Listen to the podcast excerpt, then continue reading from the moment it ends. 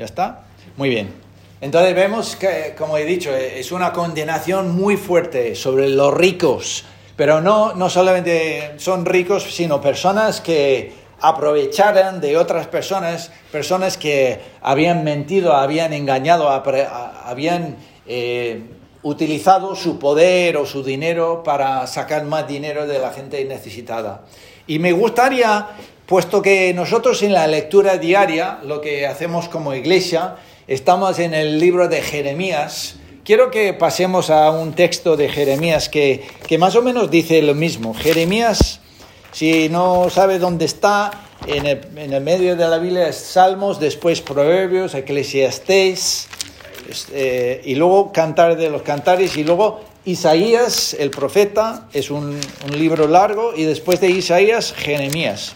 Vamos a leer Jeremías capítulo 22, y vemos más o menos una, una condenación bastante parecida a la, que vemos ahí en, Santiago, en Jeremías capítulo 22, versículo 10, mira lo que dice, no lloréis al muerto, ni de él os eh, condoláis, llorad amargamente eh, por él que se va, porque no volverá, no volverá jamás ni verá la tierra donde nació. Entonces está diciendo lo mismo, llorad amargamente como dice Santiago, los ricos, llorad y, aullad. ¿Por qué? Porque habían hecho mal. ¿Y, por qué Jeremías? Bueno, Dios a través de Jeremías pronunciaba esa condenación sobre las personas. Mira lo que dice el versículo 13 del mismo capítulo 22. Dice, hay del que edifica su casa sin justicia. Entonces, la condenación, como hemos visto en Santiago, como aquí, no es para una persona que trabaja bien, una persona que con diligencia permanece en su trabajo y poco a poco va construyendo una casa, una herencia, un patrimonio, sino una persona que lo hace sin justicia. Y luego sigue diciendo, y sus salas sin equidad, sirviéndose de su prójimo de balde, y no dándole el salario de su trabajo ¿Ves que dice más o menos lo mismo? Robando a la gente que trabaja, quitando su dinero para guardarse para sí mismo. Versículo 14 dice, ¿qué dice? Edificaré mi casa espaciosa y sales rosas y le abre ventanas y la cubre de cedro y la pinte de vermellón. Reinarás porque te rodeas de cedro no comió y bebió tu padre e hizo juicio y justicia y entonces le fue bien. Él juzgó la causa del afligido y del menesteroso y entonces estuvo bien. ¿No es esto conocerme a mí? dice Jehová. Más, dice eso, ¿ves eso? Que, que no solamente el hombre robaba, pero tenía un padre que hacía bien. Está hablando con el rey de, de Judá en aquel entonces el, padre de este rey era un hombre bueno, un hombre que consideraba a los pobres, consideraba a los menesterosos, pero este rey no. Mira lo que dice, versículo 17, mas tus ojos y tu corazón no son sino para tu avaricia, para derramar sangre inocente, para opresión y para hacer agravio. Por tanto, así ha dicho Jehová acerca de Joacim, hijo de Josías, rey de Judá. No lo llorarán diciendo, ay hermano mío, y ay hermana. No lo lamentarán diciendo, ay Señor, ay su grandeza. En sepultura de asno será enterrado, y arrastrándole y echándole fuera de las puertas de Jerusalén. Es una una condenación muy fuerte contra ese, rey. Y Dios reserva la misma condenación a los ricos que aprovechan de los pobres, los ricos que no eh, están eh, conscientes, no consideran las personas pobres. Vosotros sabéis la historia, no vamos a ir ahora, a la historia, pero vamos a verlo un poco más tarde en, Lucas capítulo 16 vemos la condenación de un hombre rico, pero no fue condenado por ser rico, fue condenado porque cada día se sentaba un, un pobre en su, puerta, en su puerta. Y, el hombre ni le daba, ni, ni, le hacía caso, ni le daba más que, que las, las migas de su mesa. Y por eso el hombre fue condenado. Entonces, volviendo a Santiago, lo que podemos decir, lo que hemos visto aquí en Santiago capítulo 5, los versículos, los, los pecados de esos ricos fueran dos. Mira lo que dice Santiago 4, 17. Santiago 4, 17, el último versículo antes de esta condenación. Dice, al que sabe hacer lo bueno y no lo hace, le es pecado. Entonces, esos ricos tenían a alguien, algunos, trabajando para ellos y no les pagaba lo justo. Eso es lo bueno. Si alguien trabaja para ti, lo justo es pagarle lo que, lo que su jornal, al menos, pagarle un sueldo decente. Pero encima de eso, tomaba el dinero que pertenecía a otros y compraban casas grandes. Y, mira lo que dice en versículo 5, habéis vivido en deleites sobre la tierra y sido disolutos. ¿Sabe lo que quiere decir esa palabra? Es como de muy atrevidos. No solamente decían, ah, los pobres ni, tienen dinero para comprarse un coche. Y mira el Lamborghini que yo tengo yo. Tengo yo. Mira el Mercedes que tengo yo.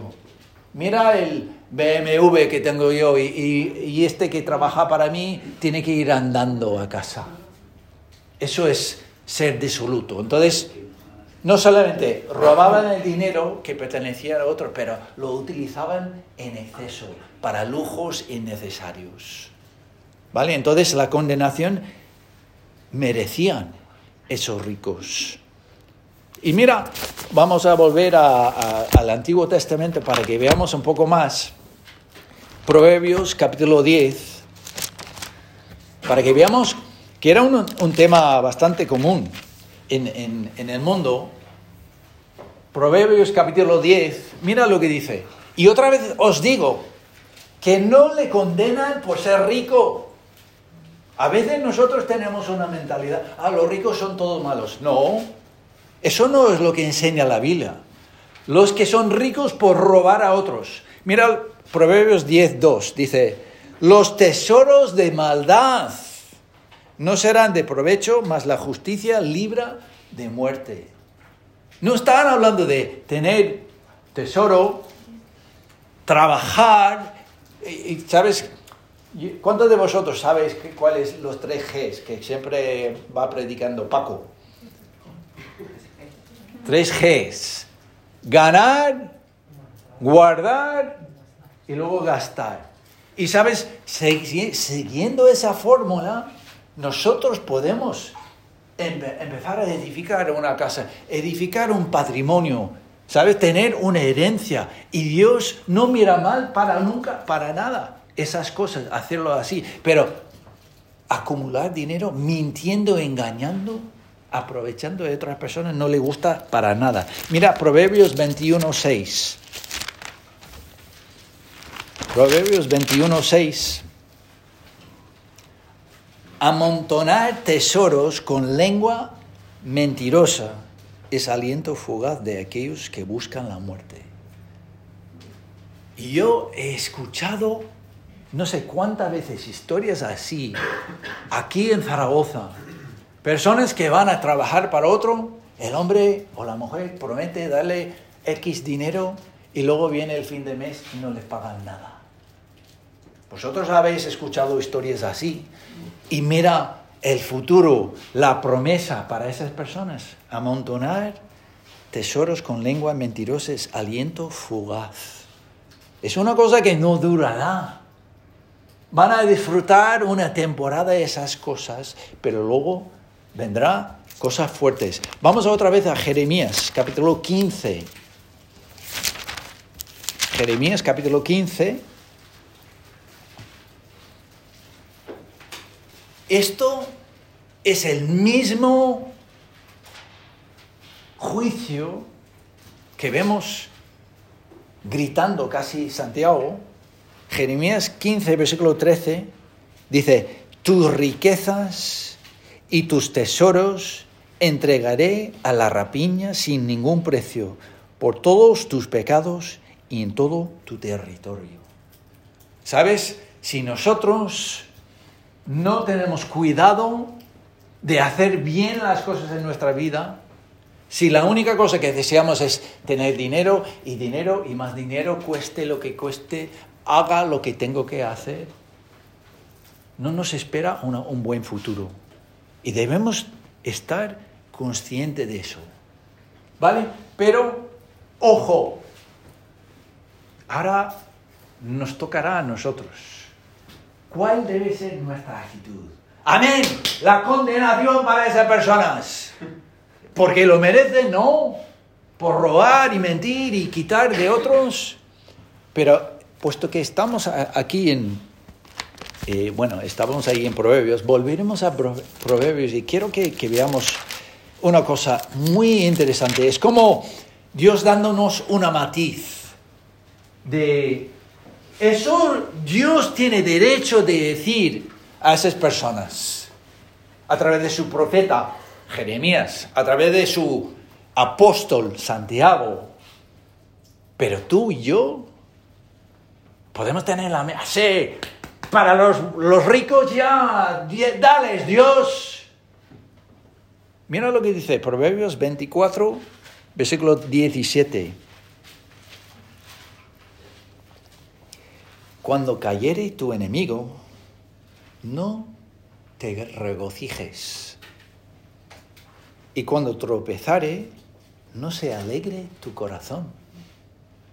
No sea que Jehová lo mire y le desagrade y aparte sobre él su enojo.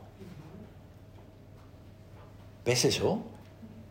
Esa debe ser nuestra actitud.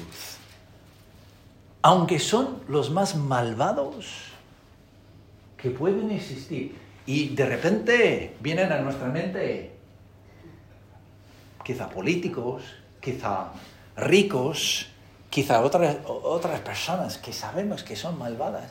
¿Y qué dice aquí? Ni tú ni yo tenemos derecho de regocijarnos cuando Dios empieza a traer juicio sobre ellos. Qué fuerte, ¿no? Qué difícil. Sabiendo que merecen ese juicio, Dios dice, no te regocijes, porque si empiezas a regocijarte, voy a quitar mi juicio sobre ellos. ¡Qué fuerte!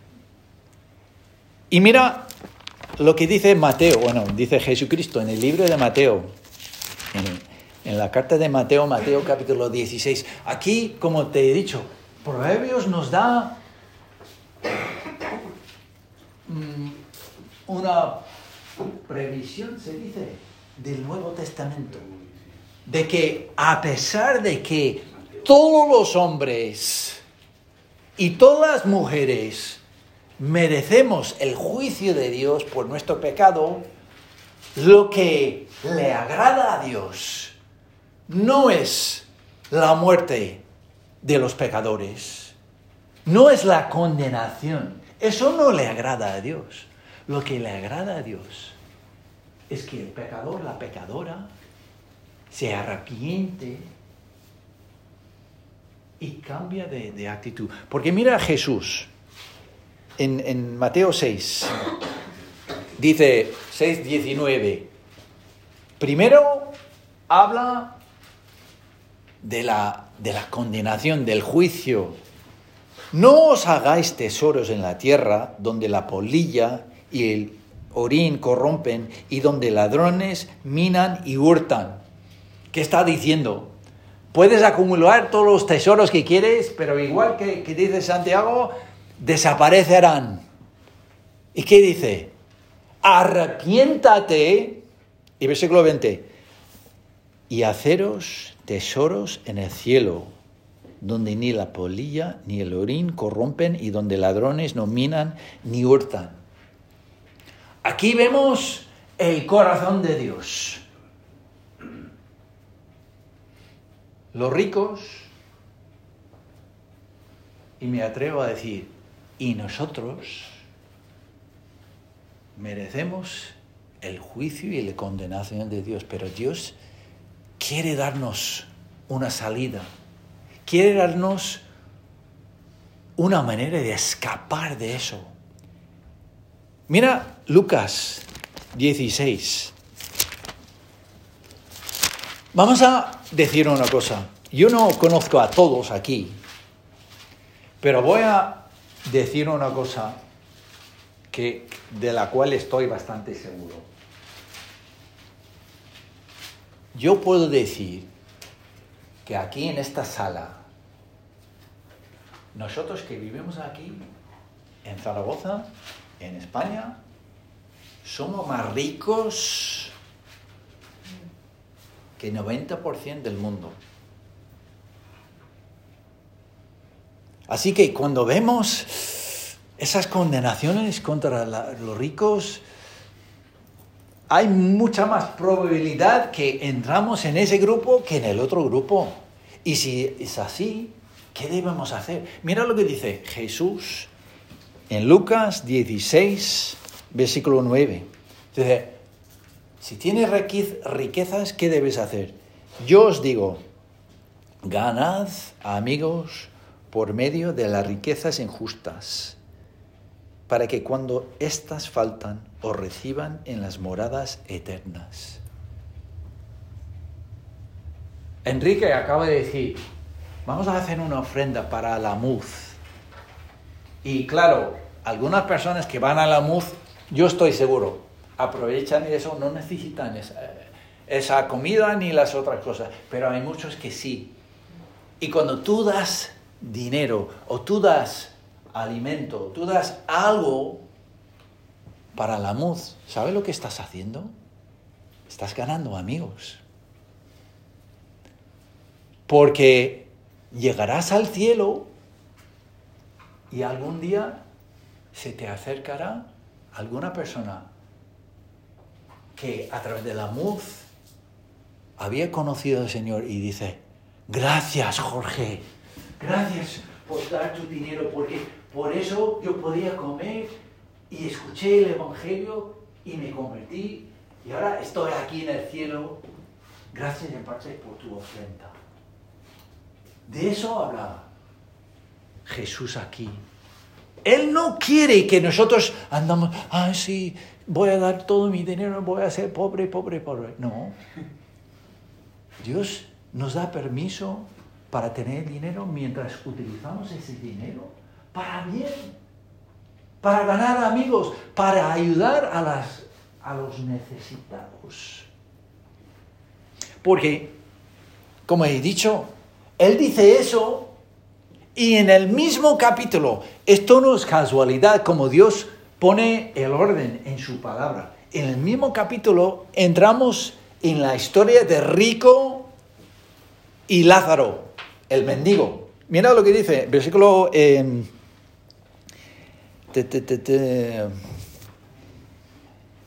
versículo 20, no, versículo 19, dice, había un hombre rico, del mismo capítulo, Lucas 16, había un hombre rico que se vestía de púrpura, con marca, ¿sabes? Con el, eh, el, el, ¿sabes? ¿Eh? Sí, sí, algo así. ¿Sabes? Tenía la, la, bolsa que valían como 600 euros y, los zapatos así y todo de Nike. Y dice, de púrpura, lino fino, y hacía cada día banquete con esplendidez. No solamente vivía bien, pero era como, mira cuánto dinero tenemos, un banquete. Y mira versículo 20, dice, había también un mendigo llamado Lázaro que estaba echado a la puerta de aquel lleno de llagas y ansiaba saciarse de las migajas que caían de la mesa de rico. Eso es ser disoluto. Tener un pobre en la puerta de tu casa y tener un banquete dentro y decir, para tú, si, si caen un poco de migas, ya, ya, eso para ti. De eso Dios está hablando en Santiago capítulo 5. Y nosotros debemos pensar, ¿hay alguien cercano a mí, a quien yo puedo ayudar. Puedo utilizar un poco de dinero. Y claro, quizá tú piensas como yo. Cuando vamos a los supermercados, siempre hay las mismas personas mendigando, ¿no? Las mismas siempre. Y hemos escuchado historias como uno tiene una mansión en su país y otro es el rico, lleva su dinero. Yo conocí a uno en los Estados Unidos, uno que mendigaba en el, en el centro, que decía que ganaba 20 dólares a, hora, a la hora mendigando. Muy buen dinero. Estoy hablando de hace 30 años. Pero nosotros no sabemos si el que mendiga de verdad necesita o no. No, no nos toca a nosotros juzgarle y decidir, ah, tú eres el malo, no te doy nada. ¿No podemos darle un par de euros? ¿O comprarle un poco de comida? Porque este hombre, bueno, sí, Lázaro, bueno, sí, sí, aquí tengo unas migajas, sí, pero con mis amigos un banquete todos los días. Y él recibía una condenación para eso. Pero nosotros, los ricos comparado con el resto del mundo, al menos paramos de vez en cuando para mirar las personas necesitadas. Y mira, como te he dicho, os he dicho, el orden de la Biblia no es casualidad. Porque mira capítulo 17. Dijo Jesús a sus discípulos, Imposible es que no vengan tropiezos, mas hay de aquel porque bien, por quien vienen. Mejor le fuera que se le atase al cuello una piedra de molino y se le arrojase al mar y hacer tropezar a uno de esos pequeñitos. Mirad por vosotros mismos si tu hermano pecare contra ti, repréndele y si se arrepiente, perdónale y si siete veces al día pecare contra ti, siete veces al día volviere a, ti diciendo, me arrepiento, perdónale. Dijeron los apóstoles al Señor, aumentanos la fe. Voy a deciros una cosa. Estamos hablando de los ricos, ¿no? Y como los ricos roban, engañan, aprovechan, y como Dios les condena, pero, ¿qué debe ser la actitud nuestra? Perdónale. Señor, por favor, perdónale. No sabe lo que hace. No sabe la condenación que le espera. No sabe el juicio que le espera. Y puedes decir, perdonar a esos malvados. Eso cuesta, ¿no? ¿O es muy fácil? a mí me cuesta pensar sabiendo que merecen. Entonces, a ti y a mí lo que nos toca es, Señor, aumentolos la fe. Porque voy a deciros una cosa. Pensad en los más ricos del mundo, porque Jesucristo, hemos saltado el versículo, pero Jesucristo en Mateo capítulo 17, justo después de hablar de las riquezas, dice, no juzguéis para que no seáis juzgados. ¿Y sabes quién es el hombre más rico del mundo hoy día? ¿Sabes quién? ¿Alguien sabe? ¿Quién? Elon Musk. Y yo sé bastante de este hombre porque mi hijo trabajaba para él. Y sabes que parece que el hombre actúa con buenas intenciones. Él es el dueño de, la compañía que hacen los coches eléctricos Tesla y dice que empezó eso porque veía como el planeta va mal del clima, el cambio climático, y él quería motivar a todos a, a, cambiar de coches de gasolina y de diésel a coches eléctricos para mejorar el planeta. Eso era su intención, su motivo principal. ¿Alguien lo sabe? Yo no sé. Pero a través de Tesla, ahora el hombre más rico del mundo. Entonces, su motivo era ganar dinero o su motivo era mejorar el planeta. Ni tú ni yo lo sabemos. Entonces no nos toca a nosotros juzgarle. Amancio Ortega, el hombre más rico de España.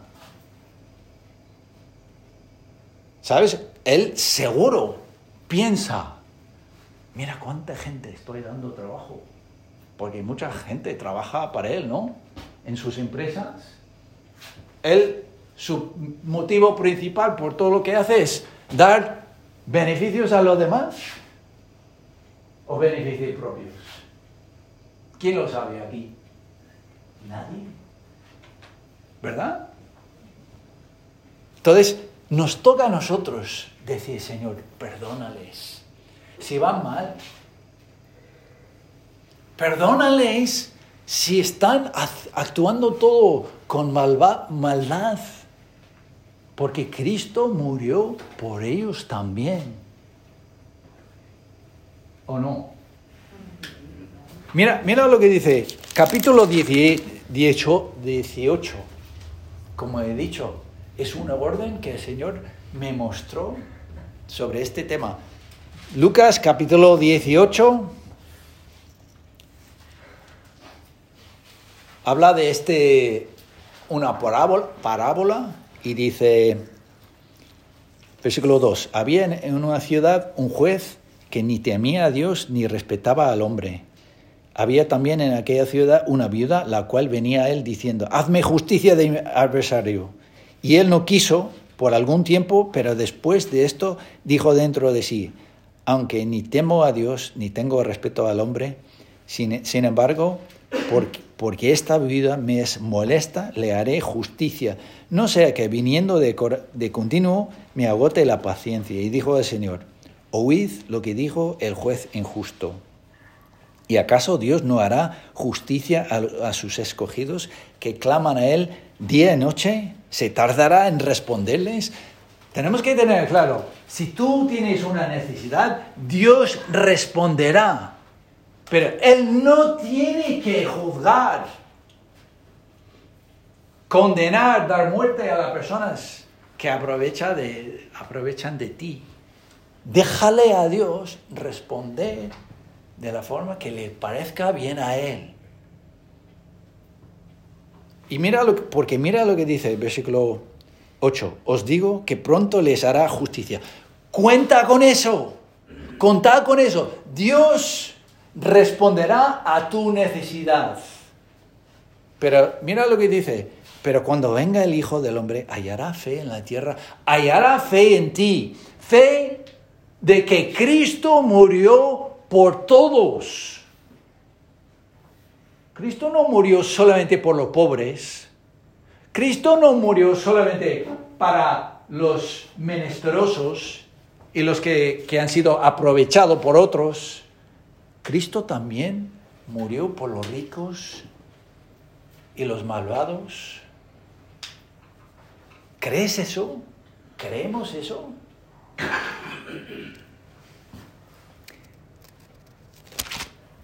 Hoy es el día de oración.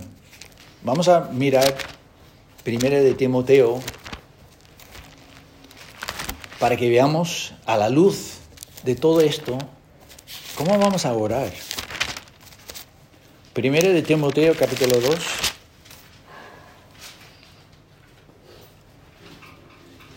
Versículo 1. Vamos a enfocarnos en la oración hoy. ¿Cómo vamos a orar? Versículo 1. Exhorto ante todo a que se hagan rogativas, oraciones, peticiones y acción de gracias por todos los pobres, por todos los menesterosos, por todos los buenos. ¿Dice eso? ¿Qué dice? Todos los hombres. Primera de Timoteo, capítulo 2, versículo 1. Por los reyes y por todos los que están en, eminencia, para que vivamos quieta y reposadamente en toda ciudad y honestidad. Señor, te pido por esos políticos, que aprovechan de la gente. Te pido, Señor, por esos empresarios que aprovechan de la gente. Te pido, Señor, porque mira lo que dice versículo 4, el cual Dios quiere que todos los hombres sean salvos. ¿Eso incluye a los ricos? ¿Dios quiere que los ricos sean salvos? Claro que sí. ¿Dios quiere que los políticos sean salvos? Más que nadie. Eso es lo que Dios quiere que entendamos bien. Y por eso dice el versículo 8, quiero pues que los hombres oren en todo lugar levanto, levantando manos santas sin ira ni contienda. La mano santa, ¿sabe lo que? Señor, perdónale, Señor, ayúdale, abre sus ojos para que vea. Ayúdales a entender. Y luego lo que podemos decir en, en 1 de Timoteo capítulo 6, en vez de condenar a los ricos, lo que podemos hacer es, versículo 17, a los ricos de este siglo, manda que no sean altivos, ni pongan la esperanza en las riquezas, las cuales son inciertas, sino en el Dios vivo, que nos da todas las cosas en abundancia para que las, las, disfrutemos, que hagan bien, que sean ricos en buenas obras, dadivosos, generosos, atesorando para sí buen fundamento para lo de venir, que echen mano de la vida eterna. Eso es la actitud que Dios quiere que tengamos hacia los ricos. Y como os he dicho, Dios va a condenar a algunos cuantos de ellos, pero no te toca a ti ni a mí. Lo que nos toca a nosotros es rogarle, Señor, abre sus ojos. Perdónale, Señor. No saben lo que hacen. Porque, volviendo a Santiago, Santiago capítulo 2, versículo 13, mira lo que dice. El juicio sin misericordia se hará con aquel que no hiciere misericordia, y la misericordia triunfa sobre el juicio. Lo más grande en el reino de Dios no es cuando Él condena a alguien, sino que una persona se arrepiente recibe a Jesucristo y recibe misericordia por todos sus pecados. ¿Y sabe dónde empieza eso? Aquí, en mí. En mí, primero. Como bien ha dicho nuestro hermano, la misericordia de Dios es nueva hoy para mí. Si no fuese por el sacrificio de Cristo, yo estaría condenado igual que esos ricos. Y tú también. Entonces, lo que Dios quiere es que hemos recibido misericordia, que hagamos misericordia con los demás. Que no intentemos pronunciar juicio sobre nadie. Que nuestra oración sea para su salvación, sea para su perdón, para que tengan vida eterna. Y pasan de utilizar su dinero para el reino de tinieblas, la oscuridad, a utilizar su dinero para bien, ser generosos, dadivosos, ricos en buenas obras. Eso es lo que Dios quiere. Y, por eso en Santiago capítulo 5, después de condenar a los ricos, dice en versículo 7, por tanto, hermanos, tened paciencia hasta la venida del Señor. Y en 2 de Pedro capítulo 3 dice, el Señor no tarda su venida por pereza, sino está esperando hasta que más vengan a conocerle a Él, para que más pueden recibir a Cristo, para que más pueden arrepentirse de su maldad, de sus pecados y tener la vida eterna. Eso debe ser el enfoque de nuestras oraciones por lo demás. Amén. Amén. Amén. Señor, te damos muchísimas gracias.